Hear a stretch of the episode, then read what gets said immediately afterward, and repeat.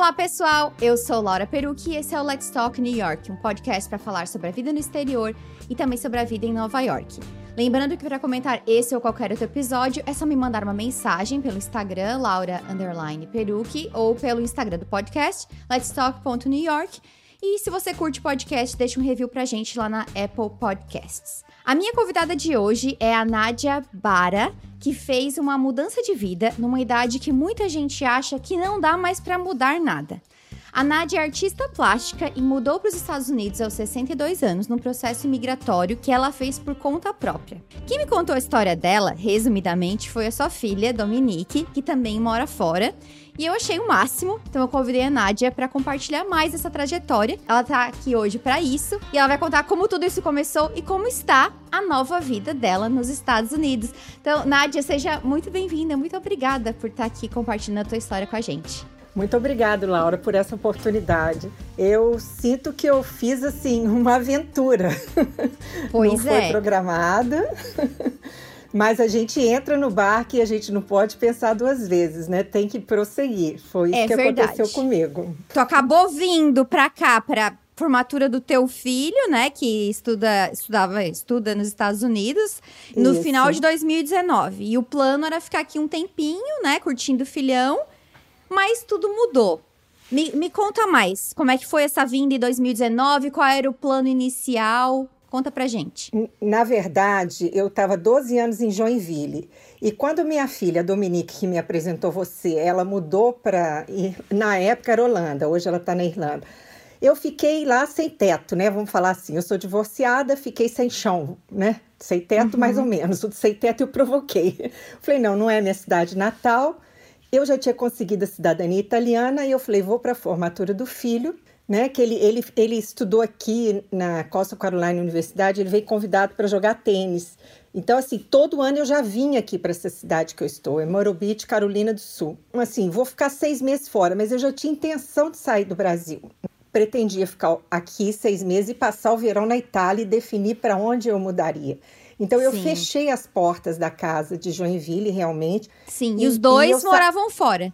Fora, Dominique em agosto foi para Holanda fazer um MBA dela e ele já estava aqui desde 2016. Então, assim, eu já tinha definido que no Brasil eu não queria, só que não era o plano ficar definitivamente aqui nos Estados Unidos, né? Definitivamente. Eu estou sem voltar ao Brasil por conta desse processo migratório desde 6 de dezembro de 2019. Sim. Não é brincadeira. Pois é. Então, antes disso acontecer, mesmo que os planos tenham mudado, o teu plano inicial já era sair do Brasil, tirando proveito da tua cidadania italiana. Isso, eu ia tirar um ano sabático. Eu falei, passo seis meses aqui e passo, estou aposentada no Brasil, passo uns quatro meses na Itália, né? Volto no final do ano no Brasil e defino se eu vou continuar em Joinville, se eu volto para minha cidade natal. Eu sou natural de Juiz de Fora, mas morei também 10 anos em Belo Horizonte antes de Joinville. Então eu tenho assim um DNA um pouco migratório. Pois é, pois é, já tá acostumada com algumas mudanças aí de casa. Eu não sou de contentar com as coisas. Eu acho que sempre tem alguma coisa a mais. Eu, eu sou bem motivada, sabe? Eu me adapto Sim. muito bem às mudanças. Eu não Sim. penso em passado. Eu penso no momento que eu estou vivendo e aquele momento vai me dando futuro. É isso que eu penso, sabe? No caso, a mudança, falando dessa, dessa, dessa perspectiva de mãe, né? A minha mãe tem. No caso, nós somos em três irmãos e as duas filhas moram fora. Tu acha que o fato dos teus filhos mor estarem morando fora também te deu um, um empurrão pra te não querer ficar no Brasil? Ou tu acha que se eles estivessem no Brasil, tu não teria essa ideia? Olha, eu acho que isso aí é, é via de né, duas mãos, porque eu incentivei eles saírem do Brasil. E a gente sempre viajou muito, meu filho com torneio de tênis principalmente, a gente viajou a América do Sul toda. E a gente veio para os Estados Unidos, ele fazia torneio de tênis é, dois, duas vezes, de dois em dois anos, tinha torneio de tênis aqui nos Estados Unidos. Então, assim, a gente já tem aquela coisa de morar fora. Eu sempre incentivei. Ele queria seguir uma carreira profissional, mas o tênis é complicado, né? É, o investimento é muito alto e ele foi convidado para jogar o tênis. Eu cheguei aqui, tive um pouco de atrito com o filho. Isso que você está falando, mãe e filho.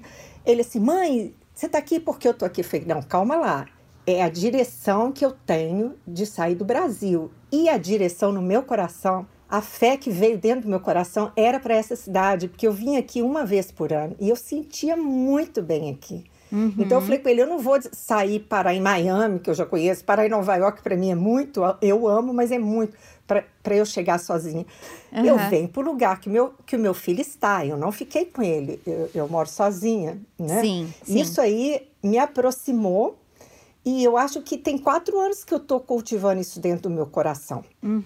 E, e, realmente os Estados Unidos foi uma direção que eu tive, que em agosto de 2019 ele dava aula no verão em Connecticut, né, em uhum. Greenwich. Uhum. E ele falou, mãe, vem ficar com o meu cachorro.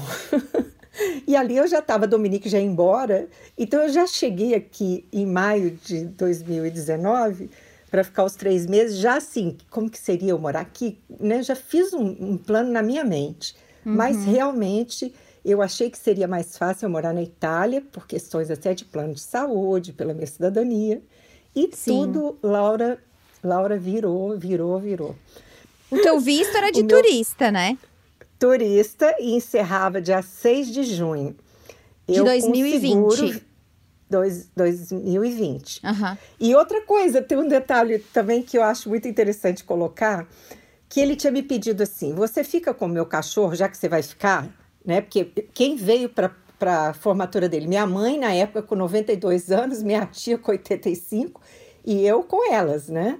Chegou aqui, eu não avisei a ninguém que eu iria ficar. Eu estava dependendo de renovar um aluguel de um apartamento de Belo Horizonte para compor minha renda e ficar aqui.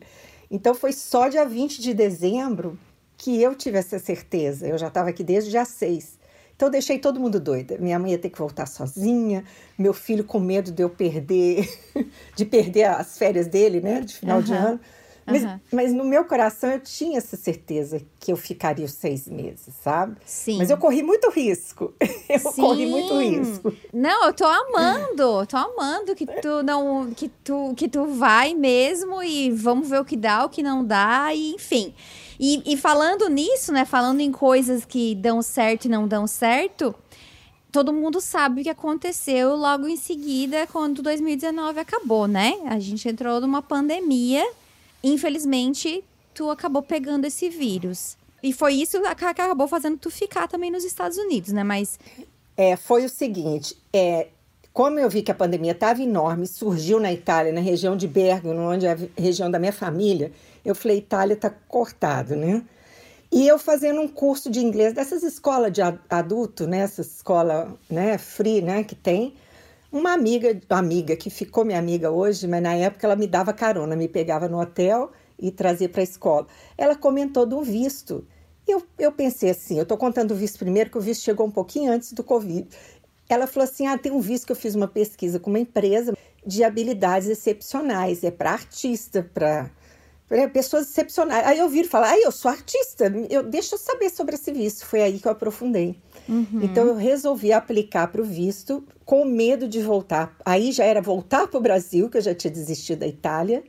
Eu fiz o meu processo em um mês e meio, uma imersão assim, que nem eu acreditei que, que eu fiz. Para não pegar o Covid, porque eu tenho asma, né? Bronquite asmática. Uhum. Eu falei, meu Deus, se eu chego no Brasil, o que, que vai acontecer, né? Eu apliquei para esse visto, a gente depois pode falar do visto, mas onde o Covid entrou? o visto terminaria 6 de junho, dia 2 de junho eu estava com febre, o seguro viagem terminava dia 6 exatamente. Eu tinha renovado o seguro depois que eu apliquei para o visto, sem saber que eu ia ter o Covid. Renovei 31 de maio, um seguro que cobria Covid, foi o que me salvou aqui, Laura. E aí tive um atendimento do seguro que não cobria Covid, o médico foi o que me salvou, já me deu antibiótico, telemedicina, Uhum. E dia 11 de junho, que aí já tinha passado o visto, né, a data de eu voltar, eu já tinha aplicado para o visto dia 27 de maio. Olha como é que foi um furacão. Tudo em cima, as datas foram assim. E 11 de junho tá eu entrando no hospital aqui. E não consegui ficar no hospital, porque você sabe que aqui é uma cidade de veraneio, né? Então você entrava no hospital, as marcas, tudo pelo corredor. Aí ele falou: a senhora vai fazer o tratamento em casa, me deu para fazer o tratamento em casa. Uhum. E eu fiquei nessa dependência de ser aprovada, não ser aprovada. Com Sim. asma, não fiquei legal. Eu tive o pós-Covid. Uhum. Em agosto eu tive que entrar com outro tratamento. E vou te falar, até hoje não tô 100%, mas eu posso considerar que foi um milagre. Porque tu pegou Covid numa época, no primeiro ano da pandemia, né? Que não, não, não tinha vacina, a gente, ninguém sabia onde isso ia parar, né? Ninguém sabia quando ia sair vacina. Então, eu imagino que para as pessoas que pegaram Covid eu tive Covid também, mas eu já estava vacinada. E eu fiquei muito mal. E aí eu fiquei, eu fiquei pensando, cara, se eu estou assim, vacinada, imagina quem pegou sem vacina, né? Foi muito difícil, foi muito difícil, porque a gente não tinha nem literatura, né? Eu não, não imaginar que ia pegar Covid, eu não planejei para nada, né? E agora acontecia o seguinte, eu falava, eu não quero, não vou, não vou morrer, porque a sensação era horrível, eu não conseguia subir a escada da minha townhallzinha aqui, foi assim, eu comecei a fazer exercício respiratório por conta própria. A hora que eu piorava, eu deitava no chão, esticava aqui uma toalha e falava, e ia fazendo. Tudo que eu podia imaginar, exercício com o braço. Eu, eu me virei. E eu estava ainda num momento muito difícil, que meu filho estava fazendo entrevista para entrar naquele banco Merrill Lynch, né? O meu filho trazia a comida, fazia compra, deixava na porta. E eu assim, se eu voltar para o hospital, vai ser ele que vai me levar. E com medo dele pegar. Deus. Foi, acho que assim, foi muito difícil, foi muito difícil. Sim. E depois eu fui também, eu não consegui ir na lixeira do prédio, não conseguia ir na carta para ver. E foi um negócio muito interessante, assim, é, eu sinto às vezes uma, uma fé muito grande dentro de mim, que quando eu entrei no hospital para poder fazer né, o diagnóstico, quando eu falei que eu estava sem olfato, né, sem paladar, todo mundo me olhava assim, eu falei, pronto, eu tô com esse negócio. E saímos de lá, fomos para para farmácia. Eu falo, olha aqui que é o risco, né, da farmácia, que eu ainda não tinha o resultado e estava ali na farmácia convivendo. Eu falei com meu filho assim, o meu visto vai sair.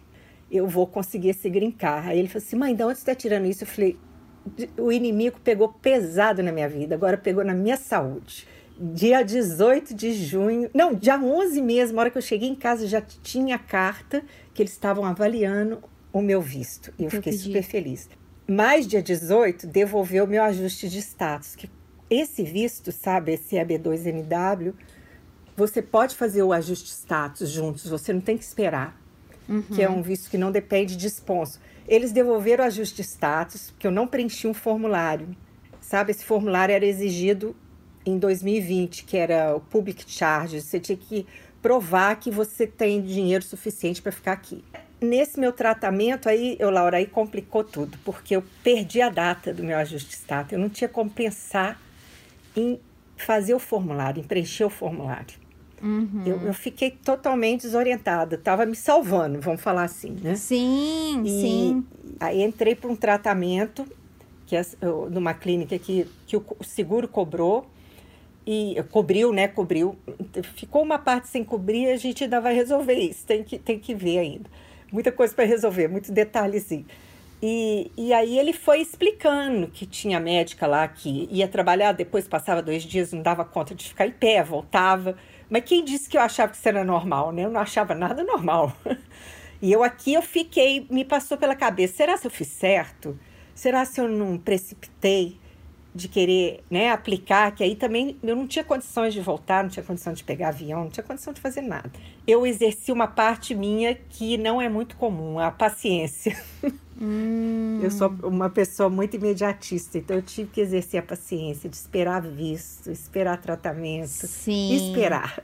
Sim, sim. Não, quando se trata de, de sa saúde, muitas vezes a gente não tem controle das coisas e quando se trata de imigração nos Estados Unidos, tão pouco. Tipo, é um.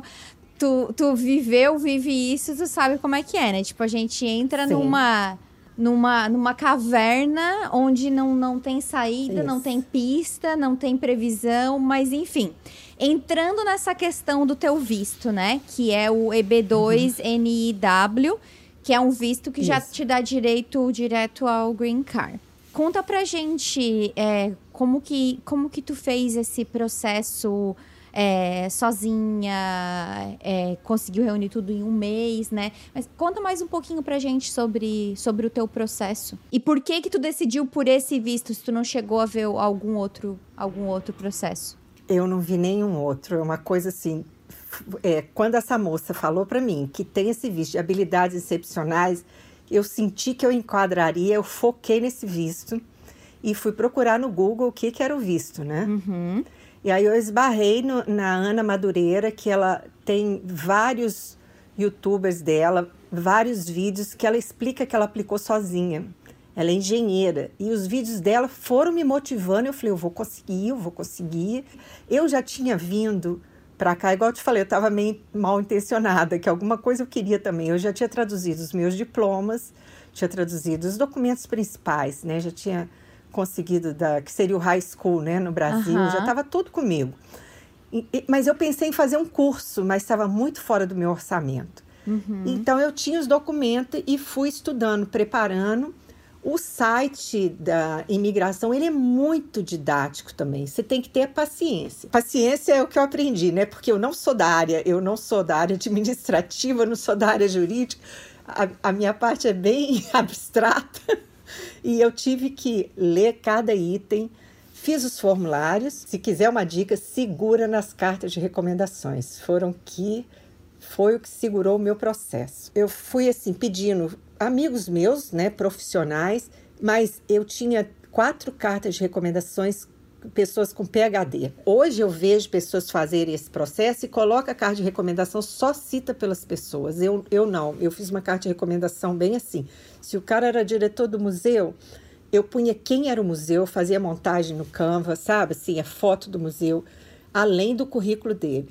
As cartas de recomendações foram muito boas é uma, uma moça, uma, uma dentista, ela é, eu sou, fui cliente dela, mas desde o pai dela já falecido, ele fazia serviço comigo. Eu decorava a clínica dele toda, a casa, que meus trabalhos são com areia. Minha arte é bem aplicada uhum. na arquitetura, sabe?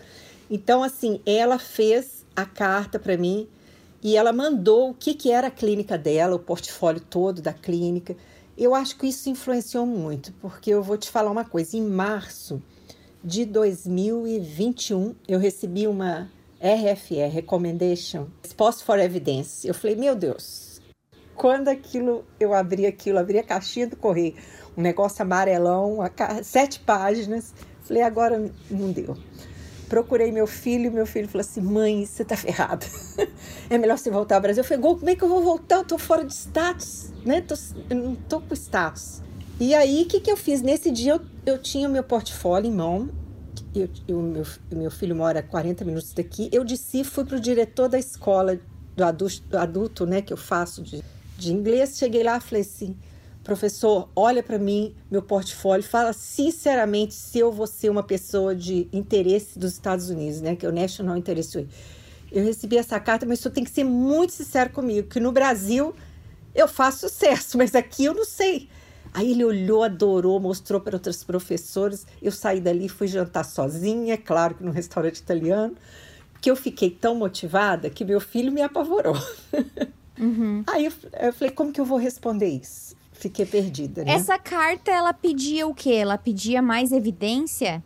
Ela pedia evidência. Eu não tinha feito business plan. Entendeu? Uhum. Assim, eu, eu não tive tempo hábil de fazer. E para te ser muito sincera e muito humilde, eu não tinha nem conhecimento desse business plan ou profissional plan. Na minha época comercial, assim, eu não tinha Sim. isso, entendeu?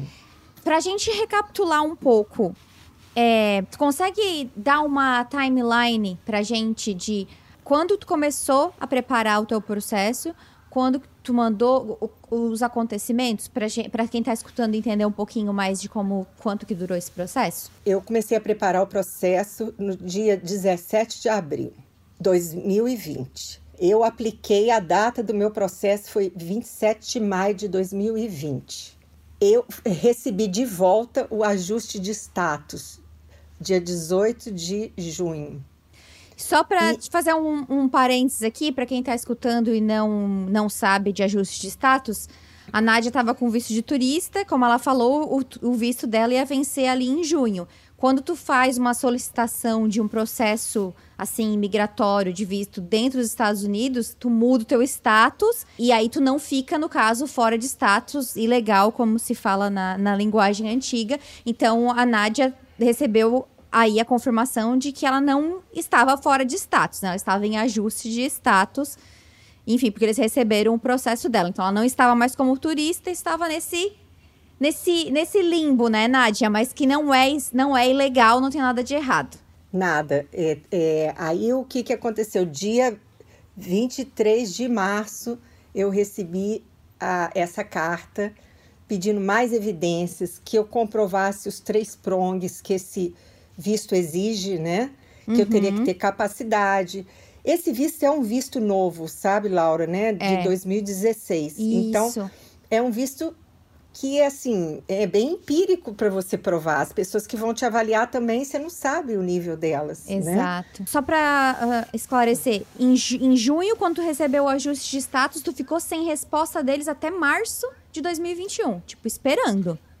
É, não, em março de 2021 foi a aplicação do I-144, é outro formulário, é uhum. é separado do ajuste de status. Uhum. E, e, e, o ajuste de status eu perdi. Olha que coisa. Quando eu recebi essa carta, em março, eu quase desisti, mas eu não sabia por onde eu ia. Então eu pedi em reunião com o advogado. Esse caso, assim, esse caso foi o start de eu responder essa carta. Olha o que, que aconteceu. Eu marco a reunião, 100 dólares, tudo agendado e tal, e viro para ele, mando os documentos antes.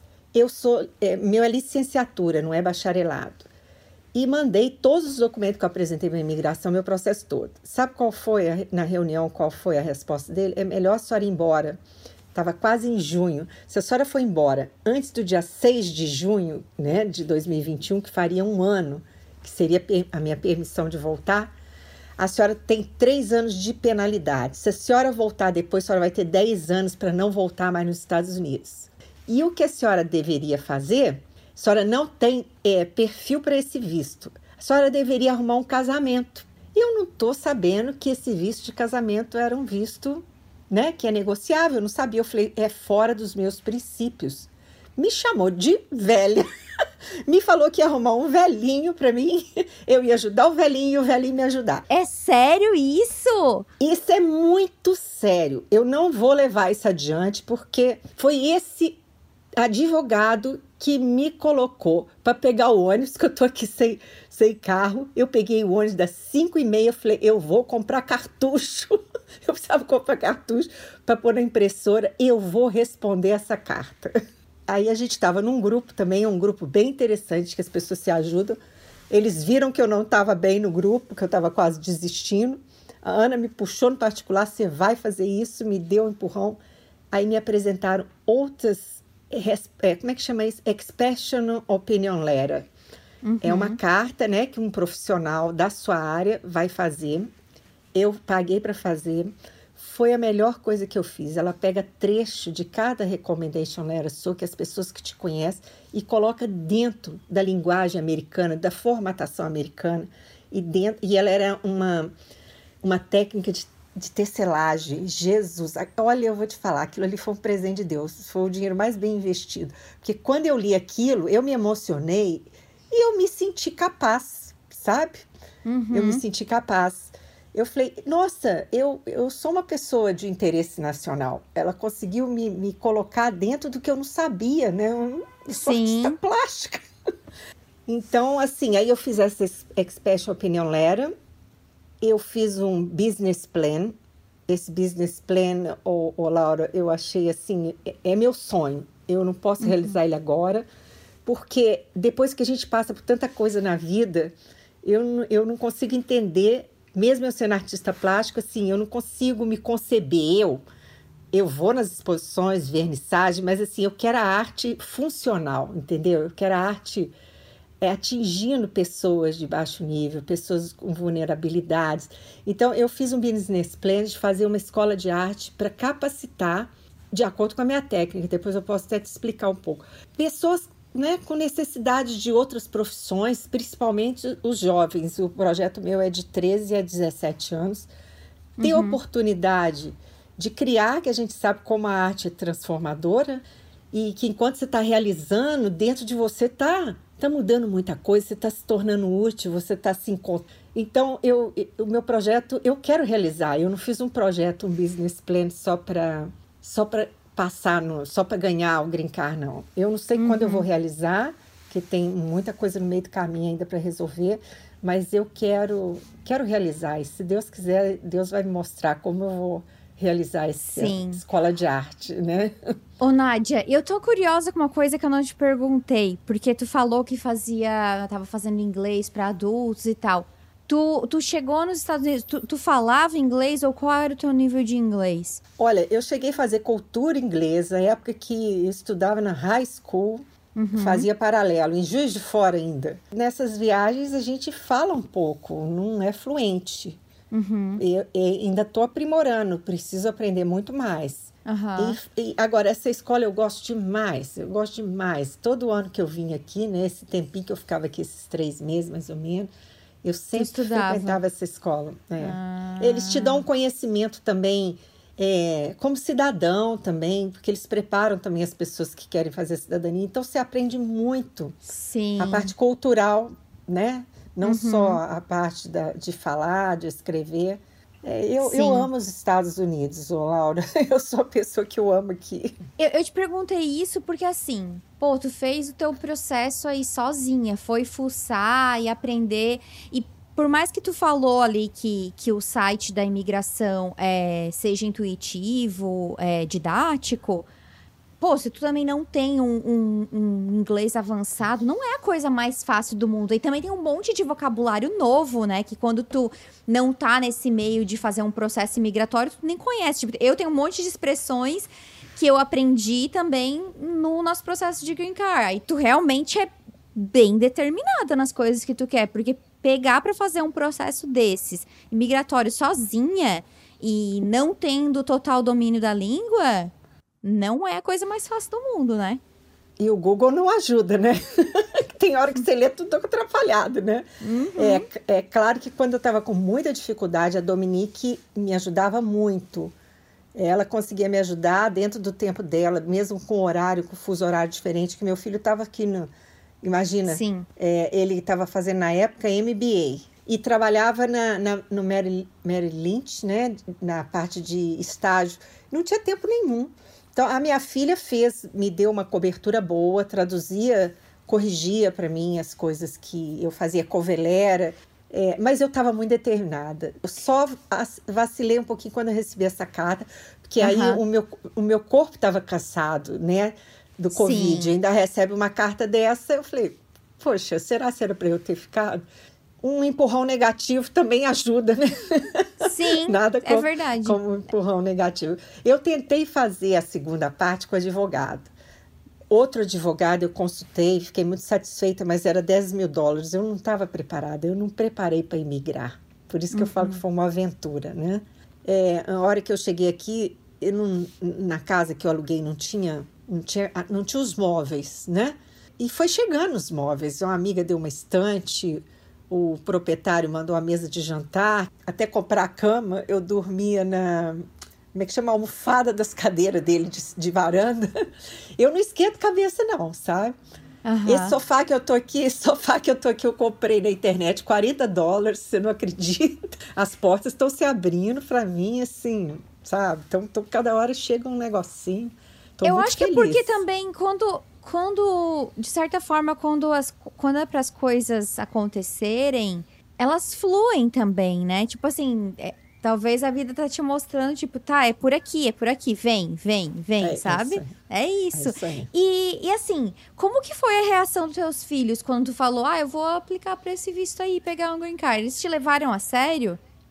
Não, eles não conheciam a mãe artista plástica, eles não conheciam a mãe profissional. Você fez uma pergunta que, que porque é o seguinte, quando eu divorciei, eu parei totalmente de trabalhar para poder cuidar deles, né?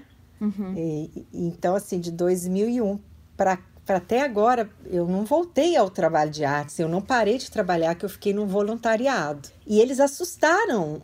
É, quando eu, eu dava os documentos para Dominique traduzir, o que era minha arte, como eu fazia o processo, ela não entendia nada para corrigir, né? Ela falava, mãe, não acredito, não acredito. Aí as, as fotos, eu tive que pedir pessoas, né? Estava em Joinville no história de que eu fechei a casa, mas não, não terminei com tudo.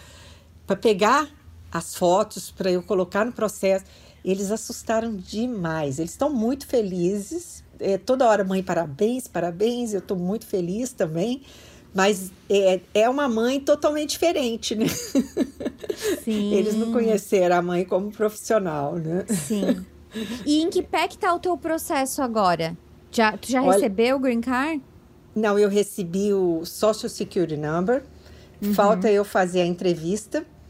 Tre- E o exame médico, eles devem chegar uma outra, uma outra carta, né? Uhum. Resposta for evidência, mas para o exame médico. Mas eu já me preparei, já tomei as vacinas que eu sei que precisa, que eu quis tomar separadas. Então, Mas já eu tô tá bem na reta final eu, eu chegar, né? que de maio a julho agora eu devo receber o Green Card.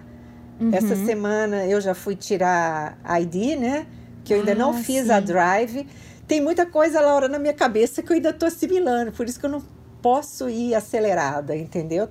É, é um processo, né? Muda muita gente. Sim. E, e como é que tem sido, assim, essa, essa, essa vida oficialmente fora do Brasil? Porque, tá, tudo bem, tu tinha essa, essa rotina de, de viajar todo ano, ficar alguns meses estudar, mas três meses, agora tu já tá aí há dois anos e meio. É, dois anos Quase e meio. dois anos e meio. É, e meio, desde é. dezembro de 2019. E agora, tipo, é tua casa, o teu lar.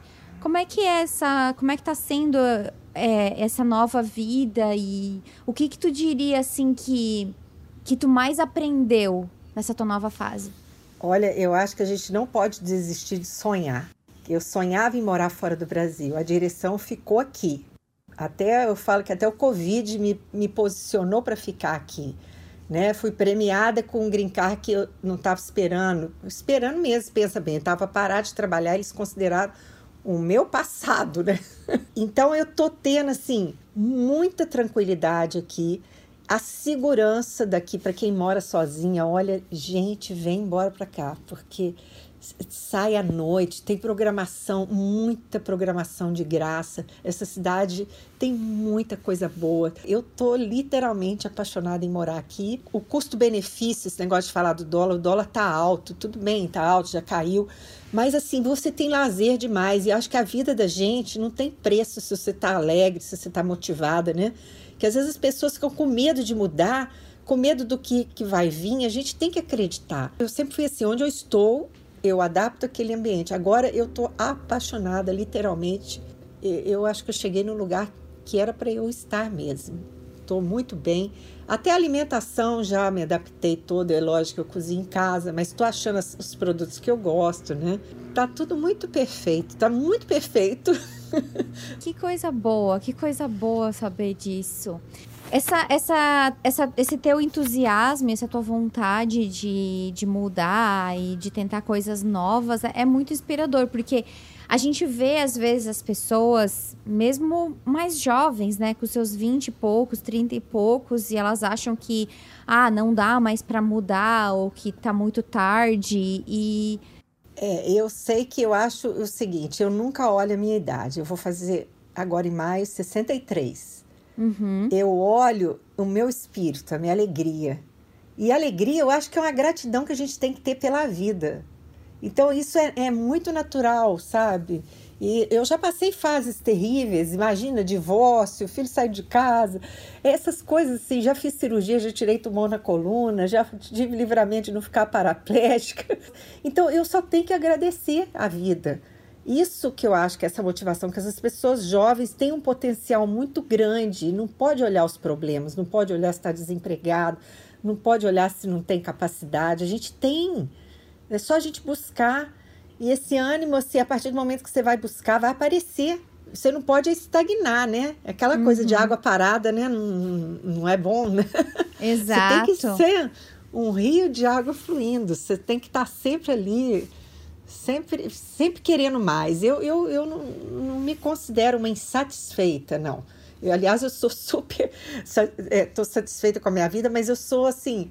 Uma inconformada com o que tá ruim. Dá para você entender, Laura? Não sei se Dá, eu consegui explicar. Dá. Tu é inquieta. Se não tá bom, isso não é coisa, né? Hum, Você tem que buscar coisa boa. A natureza nossa é para coisa boa, para coisa alegre, para coisa feliz. Vão mudar, vão mudar. Seja de casa, de cidade ou de país, né? Sim. Tem alguma coisa que tu faria diferente se tu pudesse fazer de diferente hoje olhando para trás? É, eu esse processo eu não faria ele de ajuste de status. Eu faria ele no Brasil, com uhum. consciência uhum. de mudança, porque é, é muita espera, é muita insegurança, dominar muita ansiedade. Pois né? é. Qual foi o teu, o teu exercício, assim? O que, que te ajudou a passar por, esse, por essa ansiedade, essa espera? Porque acho que todo mundo que está esperando uma um documento desse, né, uma coisa de visto, é, é muito angustiante. Eu, eu sei é. o que, que é sentir isso, é, é, é muito angustiante. É, o que que, o que que te motivava a não desistir? O que que te fez, assim, superar, de certa forma, essa ansiedade, essa angústia da espera?